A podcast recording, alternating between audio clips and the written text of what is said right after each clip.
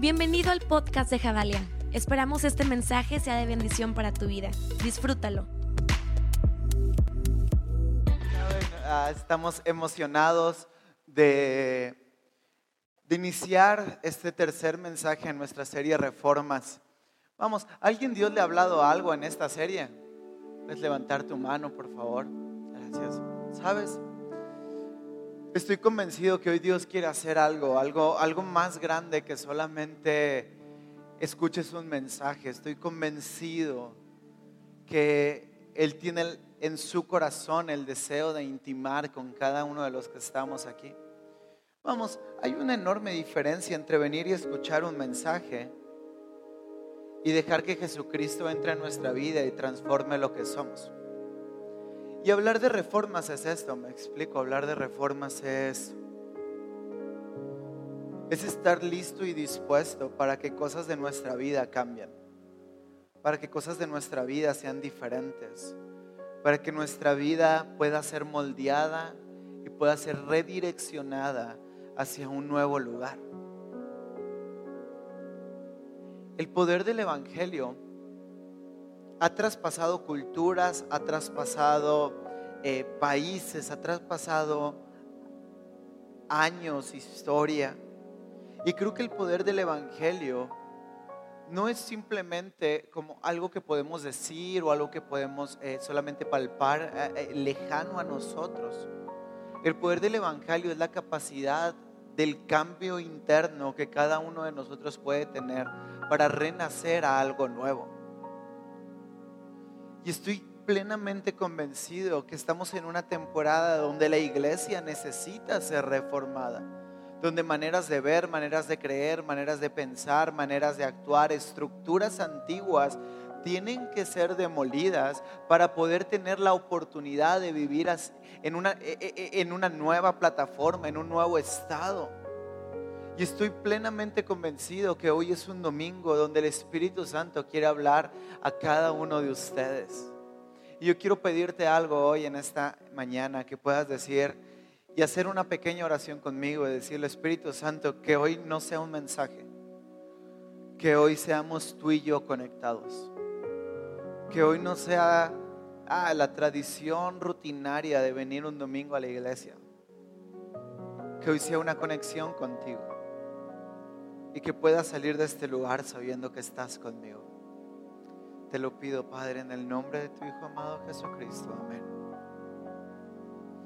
Sabes, creo que hablar de reformas es un tema ah, que tiene que tener un espíritu correcto, porque hablar de reformas es hablar de procesos dolorosos, de procesos que duelen de procesos que, cambian verdaderamente el rumbo que tenemos en determinadas cosas. Amo, eh, yo creo que una de las partes favoritas que yo tengo del libro de Jeremías es una donde Dios le habla a Jeremías. Jeremías estaba dormido y le dice, hey, baja a casa del alfarero y ve lo que hay en casa del alfarero, ¿no? Y me encanta esta parte porque la gran mayoría de los libros proféticos son sueños, son visiones o son palabra de Dios, pero esta no. Este es algo natural que Jeremías estaba viendo. Le dice Dios, hey, baja a casa del alfarero y yo quiero hablarte con eso, ¿no? Es como si nos dijeran hoy en día, hey, ve a la carpintería que está en la esquina y quédate viendo lo que pasa. Yo quiero decirte algo ahí. Porque déjame decirte algo en tu vida cotidiana, en tu diario vivir, en los ambientes donde te em, desenvuelves, ahí hay un mensaje implícito. Y es importante que como hijos de Dios tengamos siempre la sensibilidad de escuchar el mensaje que está implícito en las cosas naturales, porque Dios habla todo el tiempo. ¿Sabes a mí que Dios me estaba hablando mucho esta semana? Aquí afuera de, Green Room hay, hay un nido de colibrís. Y durante meses el colibrí ha andado ahí bien agresivo. Oro por él. Y ha estado ahí construyendo su nidito, construyendo, y ahorita tiene dos huevos. Y no quiero que nadie salga ni entre por ahí porque quiero que esté bien. Dios me ha hablado mucho de cómo es su tierno amor y cuidado para la vida de su iglesia, que es delicado y es preciso en saber construir algo para nosotros. Hay que aprender a ver el mensaje que Dios manda dentro de la vida cotidiana. Y entonces Jeremías baja a casa del alfarero y dice que está viendo eso. Y el alfarero estaba haciendo ahí un jarrón, ¿no? Un jarrito de claquepaque. Y, y de repente dice que no, no agarraba forma, ¿no? Tal vez yo era ese jarrito, ahora lo entiendo. No agarró muy bien forma, pero ahí estaba el jarrito, ¿no? Y de repente, de repente el alfarero dice, no, esto no está bien y agarra la masa, rompe lo que estaba haciendo y con esa misma masa forma algo nuevo. Y Dios habla mucho a la vida de Jeremías a través de lo que él estaba viendo naturalmente y le está diciendo, así como esa masa tiene que ser reformada, mis hijos tienen que constantemente ser reformados para poder ir de gloria en gloria, en victoria en victoria. Nos encanta decir eso. No, de gloria en gloria y victoria en victoria. Eso dice la Biblia, que vamos a ir cada vez mejor, de una plataforma grande a una mejor. Y estamos en, en, ese viaje de decir de gloria en gloria y de victoria en victoria. Pero amigos, no vamos a poder alcanzar una gloria mayor si la gloria momentánea no es rota y transformada para poder alcanzar algo que nos redireccione hacia un propósito más claro, más conciso, más perfecto y más lleno del amor y de la gracia de Cristo Jesús. Queremos de victoria en victoria, pero no queremos las batallas que nos dan la victoria. Queremos la grandeza de ir creciendo en nuestra vida espiritual, de ir creciendo en nuestra vida laboral. Pero vamos, ¿quién ha crecido en su vida laboral sin haber tenido que enfrentar algún problema? Hace tiempo hablaba con un amigo que es emprendedor que lleva yo no sé cuántos negocios, yo creo que unos cinco o seis negocios. Todos fracasaron, pero el de hoy pegó. O sea, yo no imagino, y, bueno, sí me imagino porque me pasó en algunas cosas de la vida, pero me decía, no, compramos todo, hicimos ta, ta, ta, ta, ta, ta. Tuve que vender todo porque no funcionó. Y luego volví a comprar, ta, ta, ta, y luego no funcionó, no funcionó, no funcionó. Y años más tarde esto está funcionando. Y a veces como creyentes solo queremos que Dios llegue y diga, hey, ya, va a funcionar, va a estar, vas a cambiar. Porque vamos, seamos honestos y seamos sinceros, todos tenemos cosas en nuestra vida que tienen que ser cambiadas. Todos tenemos en nuestra vida cosas que quisiéramos que no estuvieran. Y tal vez, y espero que no, pueda haber gente que cree que su vida es perfecta y que están bien. Pero déjame decirte algo, la iglesia no fue diseñada para gente que cree que es perfecta. La iglesia es diseñada para gente que se sabe rota por dentro y que necesita el pegamento de la gracia de Jesucristo para poder seguir respirando en este mundo. Porque a veces estamos tan rotos en nuestro interior, estamos tan perdidos en nuestra identidad, que, ni que literalmente duele cada día. Y la iglesia es la oportunidad de que la gracia de Jesucristo sea manifiesta y poder salir de este lugar como Él sueña que nosotros seamos. ¿Sabes? Cuando la gente dice, no, es que en la iglesia son muy hipócritas y son mentirosos. Claro. Pues es una iglesia. Como si alguien me dice, no, es que en el hospital hay pura gente enferma. Si no fuera así, yo ni siquiera pudiera estar aquí. La iglesia es un lugar para gente rota, para gente que sabe que en su interior, que necesita ser reformado, que necesita ser cambiado, que necesita redireccionar su vida, que gente que sabe que Jesucristo necesita manifestarse más allá de una oración, más allá de una canción, más allá de un aplauso, que Jesucristo necesita estar en su diario vivir porque necesitamos una perspectiva distinta de lo que hoy estamos enfrentando. Eso es reformar. Que lo que tú eres que lo que durante años se ha formado por golpes, por tragedias, por dolores, en algún momento Jesucristo lo tome y eso mismo se ha redireccionado para lograr algo mucho más grande. No reniegues de tu historia, hay gloria en la historia. No reniegues del dolor, hay gloria en el dolor. No reniegues de la agonía del pensamiento y de la mente, porque hay gloria en tu aflicción. Iglesia, es necesario, es necesario el dolor, es necesario el momento difícil, porque entonces valoraremos verdaderamente la anestesia.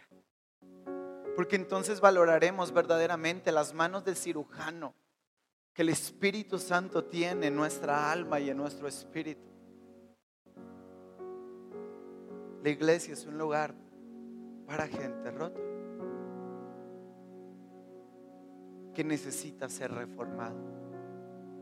Lo que amo de lo que Jeremías vio con el alfarero es que el alfarero no cambió de masa, que era la misma masa, solo que tomó una forma distinta. Porque déjame decirte algo, para entrar al mensaje, esto solo es introducción. En Jesucristo todos tenemos un lugar. Dice la Biblia que su gracia es multiforme. Vamos iglesia, eso quiere decir que tu pasado, tu presente, tus buenas y malas decisiones, tus pensamientos oscuros y tus pensamientos llenos de luz, todo encaja en la persona de Jesucristo. Porque déjame decirte algo, no importa la forma que la vida te haya dado, lo que importa es que en Jesucristo, en su multiforme gracia, todos tenemos un lugar para tomar de esa gracia, ser reformados y salir al mundo a poder predicar con nuestra vida el poder del Evangelio. Porque ese es el poder del Evangelio. El poder del Evangelio no es que nos podamos reunir cada semana. El poder del Evangelio no es que podamos leer la Biblia. El poder del Evangelio es que la verdad de la palabra de Dios sea encarnada en un ser humano y mi vida sea transformada para que socialmente algo pueda cambiar.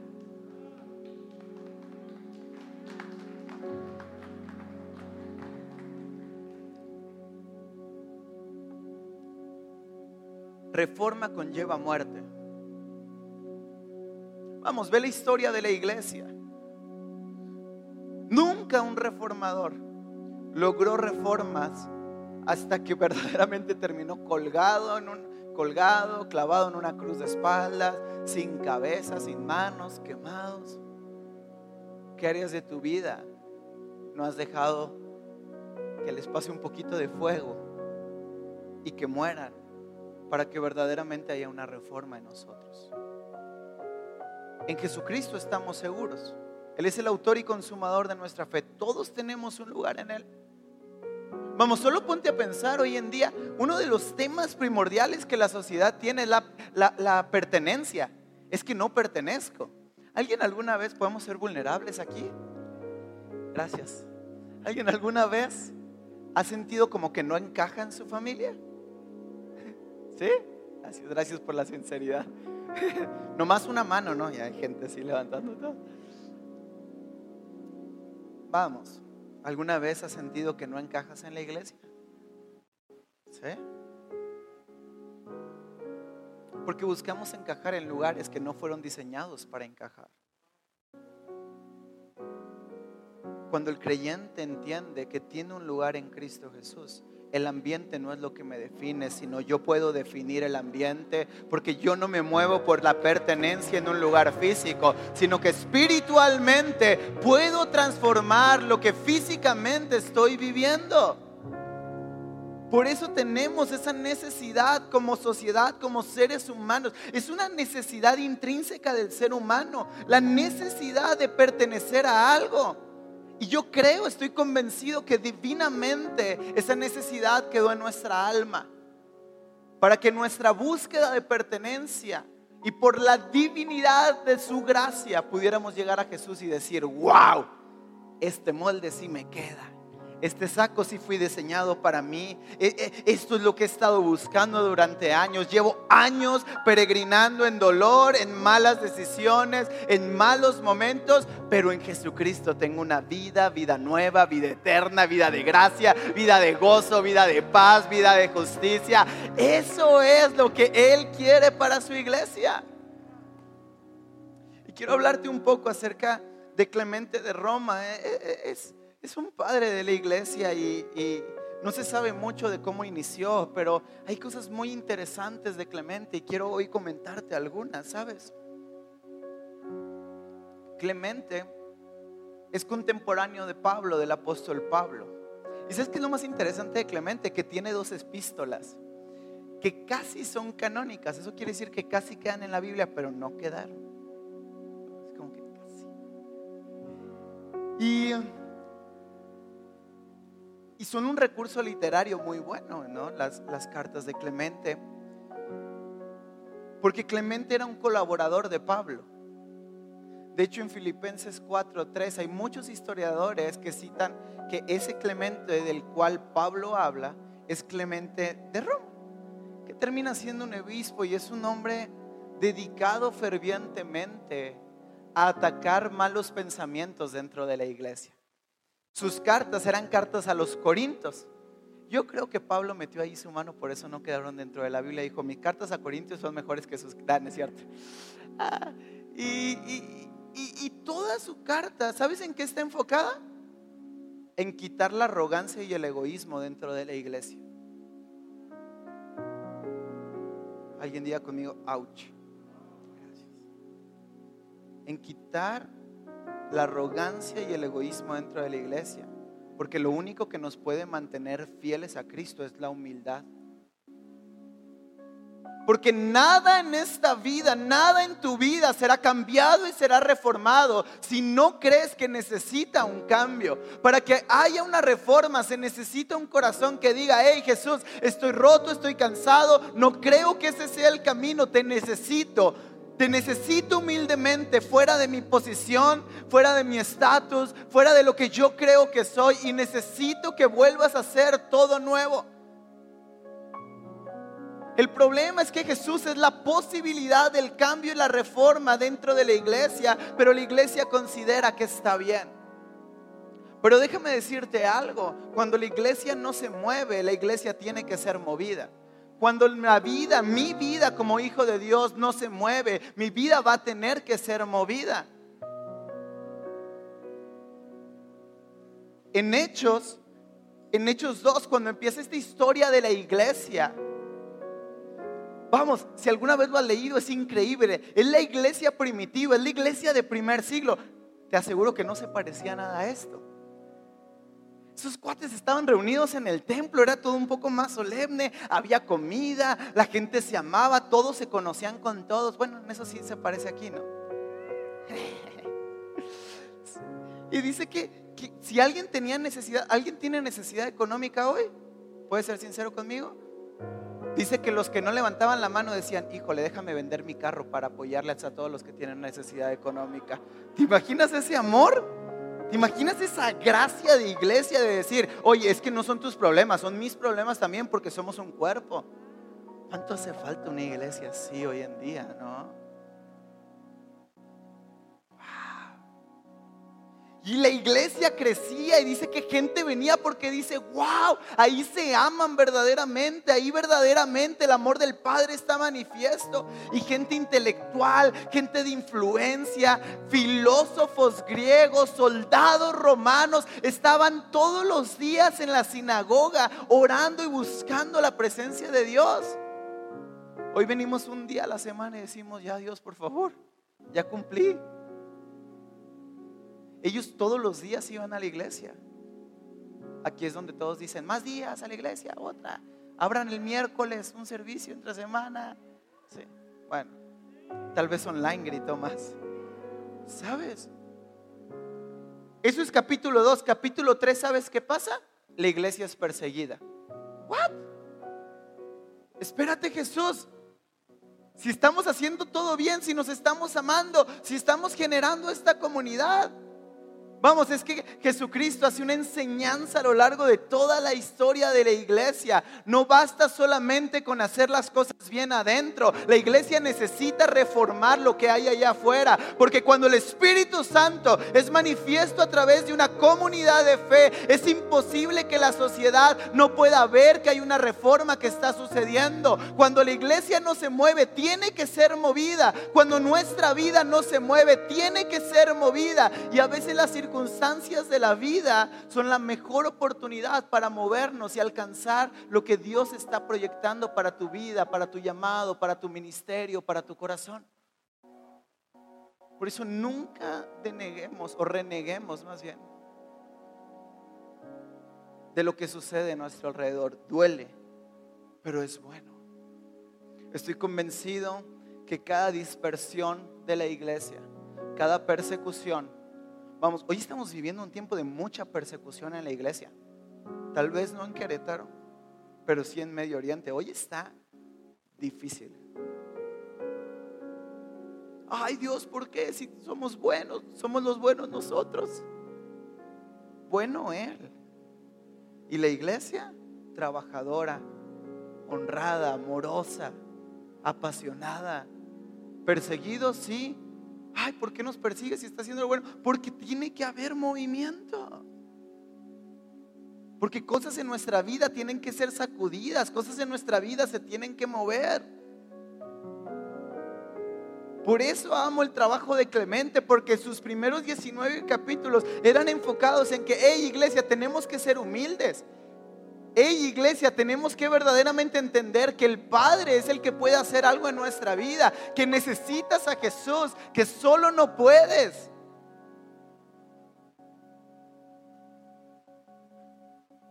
Solo la humildad abre el camino para la reforma que Jesucristo quiere traer en la vida de la iglesia. Iglesia,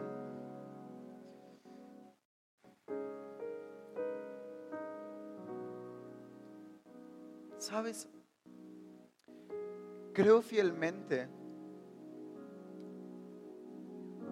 que cuando un hijo de Dios es reformado en su mente, en su corazón y en su interior, la iglesia es reformada. Y que cuando la iglesia es reformada, entonces el mundo es reformado. A lo largo de la iglesia, los movimientos más grandes que han existido han sido cambios sociales. Porque vamos, esto no se trata de lo que decimos, esto no se trata de lo que de lo que hablamos, esto se trata de la creencia verdadera, de lo que Jesucristo puede hacer en nuestra vida. Y vamos, déjame decirte algo, este mensaje se llama Amados para amar por esto. Porque Clemente a través de toda su enseñanza amaba tanto a la iglesia que sabía que si no amamos a Dios primero que a nosotros mismos, jamás vamos a poder lograr verdaderamente lo que Él está soñando, lo que tú has soñado con Él también. Porque lo contrario al orgullo, a la altivez, a la arrogancia, es la adoración a Cristo Jesús. Porque la adoración es la rendición, es decir, hey, yo ya no puedo, pero tú sí puedes en mí. Hey, yo ya no soy mi Dios, tú eres mi Dios. Hey, yo no soy el que todo puede, el que todo alcanza, el que es el mejor. Yo tú eres el mejor y te necesito en mi vida. Amar a Dios verdadera y genuinamente pone en nuestra vida una perspectiva correcta de lo que debería de ser una iglesia sana, de lo que debería de ser una iglesia contemporánea. Porque Dios quiere hacer algo nuevo hoy.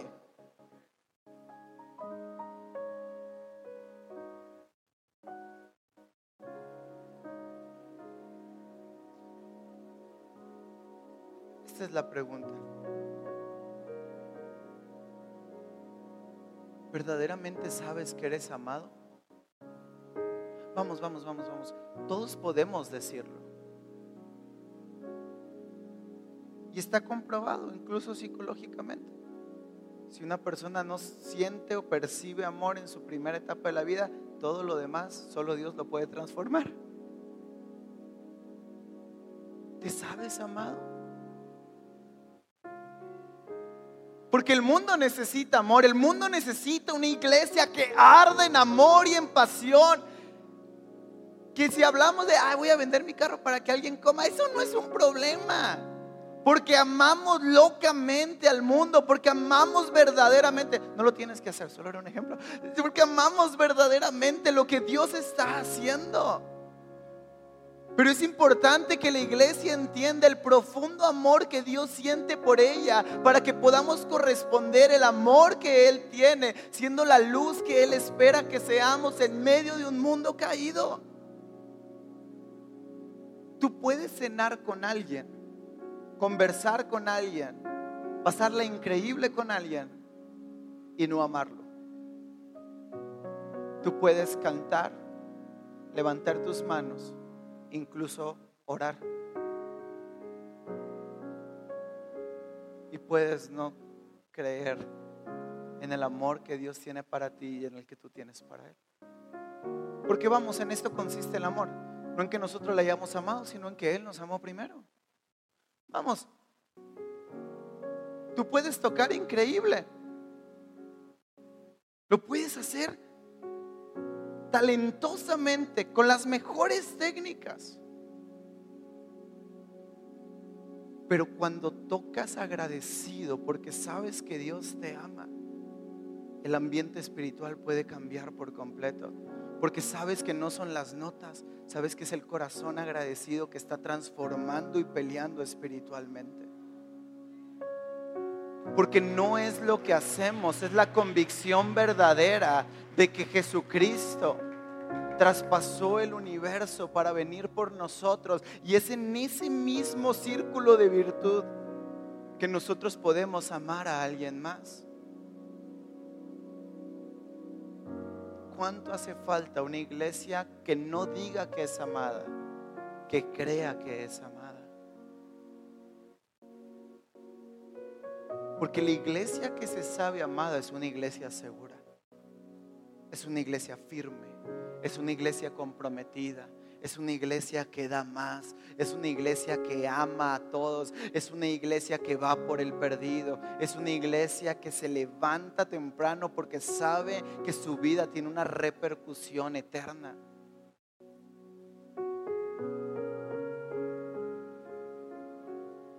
¿Sabes? Hace tiempo escuché algo y quiero compartirlo contigo porque es algo que cambió mucho mi manera de entender lo que nosotros como reformadores tenemos que generar en nuestras vidas, esta comprensión del amor de Dios. En Mateo 3:16 es una historia congruente a los escritos de Clemente y a todas las cartas de Pablo, porque Jesucristo Vamos, ¿te puedes imaginar eso? Jesucristo, el Hijo de Dios, el Verbo encarnado, en el que en el principio fue, en el que se sustentan todas las cosas, el Creador de los cielos y de la tierra, va a iniciar su ministerio. Y en esta parte de la Biblia dice que Él va con Juan el Bautista y le dice, bautízame. es como, vamos, Jesucristo entró esta mañana aquí y está sentado ahí contigo. Y él está, y él está diciendo, venga David, predícame algo, dame un buen mensaje. Y yo, hey Jesús, no es al revés.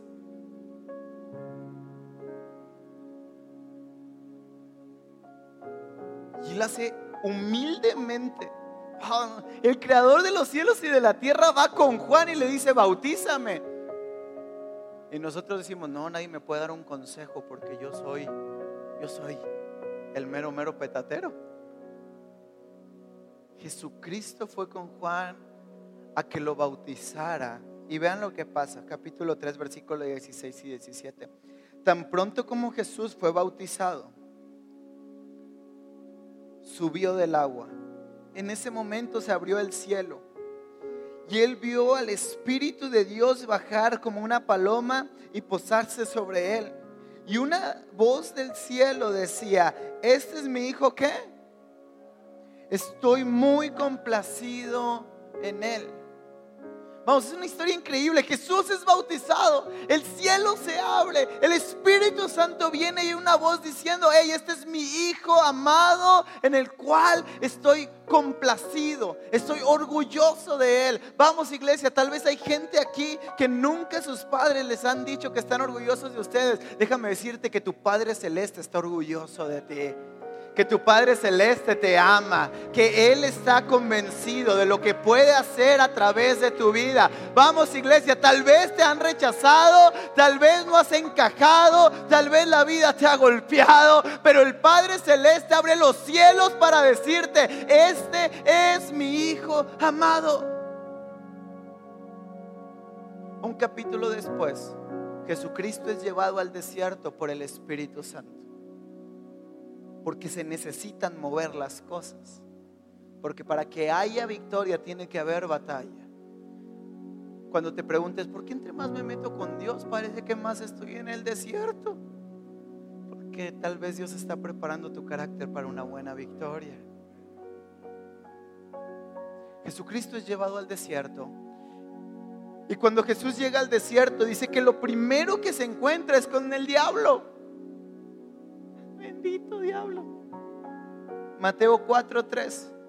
El tentador se le acerca y le propuso, si eres hijo de Dios, ordena a estas piedras que se conviertan en pan. Ah, ese diablo es astuto hace exactamente lo mismo que hace con Adán y Eva. Dice una verdad, pero la dice incompleta. Y entonces ahí radica, en una sola palabra, radica toda la diferencia para que un creyente o se aferre a la verdad de Cristo, camine y cambie el mundo o se quede estancado por el resto de su vida. ¿Sabes? ¿Sabes cuál es la diferencia entre la voz de Dios y la voz del diablo para con Jesucristo? ¿Alguien la vio? Que Dios le habla y le dice, este es mi hijo amado este es mi hijo amado, este es mi hijo amado. Y el diablo viene y le dice, ah, tú eres hijo de Dios. Porque todos sabemos que hay puertas abiertas en casa del Padre. Todos sabemos que somos hijos de Dios, pero saberse amado es la diferencia entre sucumbir ante el error, ante la tentación, ante el pecado, o ser una iglesia que se mantiene firme, santa, sana, libre, amando a los demás, porque no se trata de lo que yo he hecho, se trata de que Él me amó primero. Iglesia, el que tú te sepas amado verdaderamente, tiene todo el poder para cambiar el mundo que te está rodeando. Con que eres hijo de Dios. Jesús no sucumbió. Jesús no titubeó. Porque se aferró a la voz de su padre que no le dijo, tú eres mi hijo, le dijo, tú eres mi hijo amado. ¿Sabes? Las adopciones, déjame tomar tantito antes de que te vayas. Las adopciones se firman con tinta quieres adoptar a alguien, tienes que ponerle una firma. Pero el amor, el amor es un sacrificio. Yo conozco gente, historias de gente que ha adoptado para maltratar a los niños. Vamos, sí pasa. No lo entiendo, pero pasa. Para adoptar se necesita una firma, para amar se necesita sacrificio. Y Jesucristo lo que hizo en la cruz del Calvario es sacrificarse para firmar con su sangre tu adopción. Porque Él no solamente nos abrió el camino hacia la paternidad del Padre, Él se sacrificó por completo para que pudieras tener la seguridad de que eres un hijo amado de Dios, que tiene toda la capacidad de reformar el mundo que te rodea. Pero se necesita la humildad de saber que necesitamos al Espíritu Santo, que necesitamos cambiar cosas de nuestra vida, que hay cosas que no están bien y que tienen que ser modificadas. Con esto termino. Sabes, vivimos un tiempo interesante como iglesia. Hablaba con con una persona que, lleva años en la iglesia. Años. y me decía, me decía, pastor, te admiro. Él no viene a esta iglesia, ni siquiera vive aquí. Me dice, te admiro porque no sé cómo logran que su generación se mantenga firme, porque mi generación no enfrentaba tantas cosas como las que ustedes enfrentan. Siempre ha habido maldad, esa siempre ha existido, pero nunca ha estado tan latente y tan al alcance de un clic como hoy en día. O sea, ¿cómo logran verdaderamente generar eso? Yo le decía, porque la iglesia se reforma todo el tiempo. Y cuando una iglesia es sana, una iglesia se mantiene en constante cambio. Por eso no puedes acostumbrarte a lo que Dios hace en Jabalia, porque mañana va a ser diferente, porque pasado mañana va a ser diferente, porque la iglesia es la esperanza del mundo. Y si el mundo aumenta en error, en pecado, en dolor y en tristeza, en la iglesia tiene que sobreabundar la gracia para poder cambiar los ambientes que hay allá afuera. Porque yo creo, si alguien tiene, no sé, más de 10 años en la iglesia,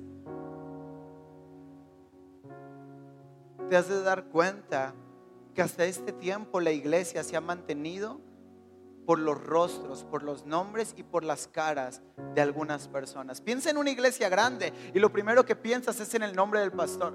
Piensa en lo que ha pasado, incluso lo que hemos hablado. Hablamos de, de, Ireneo de León, estamos hablando de Clemente, estamos hablando de Justo el Mártir, estamos hablando de gente que fueron rostros. Hemos hablado incluso de Martín Lutero que Martín Lutero me encanta porque era un desadaptado social. ¿Sabías que tenía muchos problemas psicológicos Martín Lutero? Te aseguro que no sería amigo de ninguno de nosotros.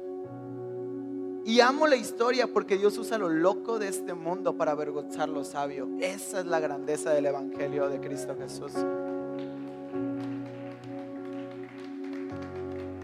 Y durante años la iglesia ha sido una iglesia de rostro, ha sido una iglesia de pastores pero creo en la fe porque es lo que Dios nos habló cuando abrimos este lugar, que viene una generación, que viene una iglesia para los últimos tiempos donde los rostros y los nombres no serán lo importante. Ya no es más una generación de rostros, somos una generación de una voz, una voz que clama en el desierto, una voz que puede gritar en sociedad, Jesucristo ven, estamos listos. Ya no es una iglesia de púlpitos, nuestra generación ya no necesita una posición, nuestra generación necesita una convicción de gente que ame verdaderamente, que esté dispuesto a ir por el perdido, que esté dispuesto a ir por el desarrollo adaptado social, porque el púlpito ya no existe solo para la iglesia. La iglesia contemporánea está lista y dispuesta para llevar el púlpito a cada lugar al que vayamos. Iglesia, tenemos que entender que si seguimos basando nuestras iglesias, si seguimos basando nuestra vida en el rostro de alguien, en la persona de alguien y no en la de Jesucristo,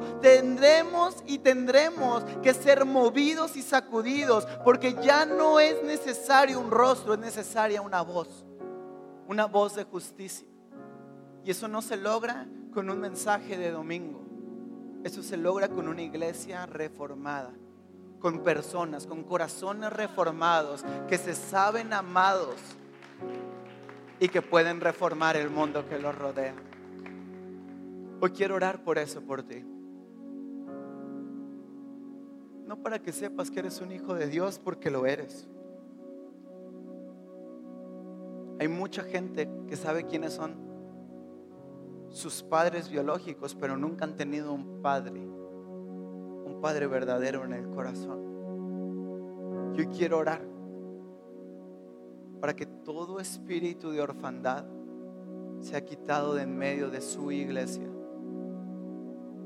y podamos salir de este lugar sabiendo que no solo somos hijos, que somos hijos amados de. Espíritu Santo. Tú eres el que nos convence de todas las cosas, tanto de pecado como de adopción. Así que yo te pido, Espíritu Santo, que toda condenación, que toda duda, que todo límite que hemos puesto para poder acercarnos confiadamente al trono de tu gracia, hoy sea quitada de en medio de tu iglesia. Espíritu Santo, sacude y reforma a tu iglesia. Espíritu Santo, limpia a tu iglesia. Espíritu Santo, limpia nuestras vestiduras para presentarnos limpios y santos delante de Jesús cuando con Él nos encontremos en el cielo. Espíritu Santo, derrama del amor del Padre en esta casa.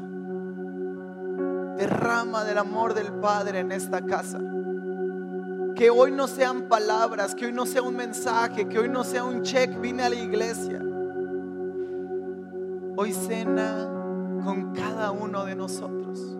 Dice la Biblia en Apocalipsis 3:20, he aquí yo estoy a la puerta y llamo. Si alguno oye mi voz y abre la puerta, yo entraré y cenaré con ellos. Esto no es para un nuevo creyente, esto es para la iglesia. Yo entraré y cenaré con la iglesia. Hoy Él está tocando a la puerta de tu corazón. Él está tocando a la puerta de esas cosas que has atesorado como tuyas, pero sabes que tienes que soltar. Él está hoy tocando la puerta de tu corazón. Él está tocando hoy la puerta de tu corazón. Vamos iglesia, abre esa puerta. Vamos iglesia, dile Jesucristo entra. Jesucristo entra, necesito cenar contigo. Necesito volverte a sentir. Ya no quiero más palabras, quiero verdad. Ya no quiero más oraciones solo por hacerlas y decirlas. Quiero conversaciones íntimas contigo. Espíritu Santo, Espíritu Santo, Espíritu Santo, mueve el corazón de tu iglesia. Jesucristo, manifiéstate, manifiesta tu amor, manifiesta tu perdón, manifiesta tu gracia.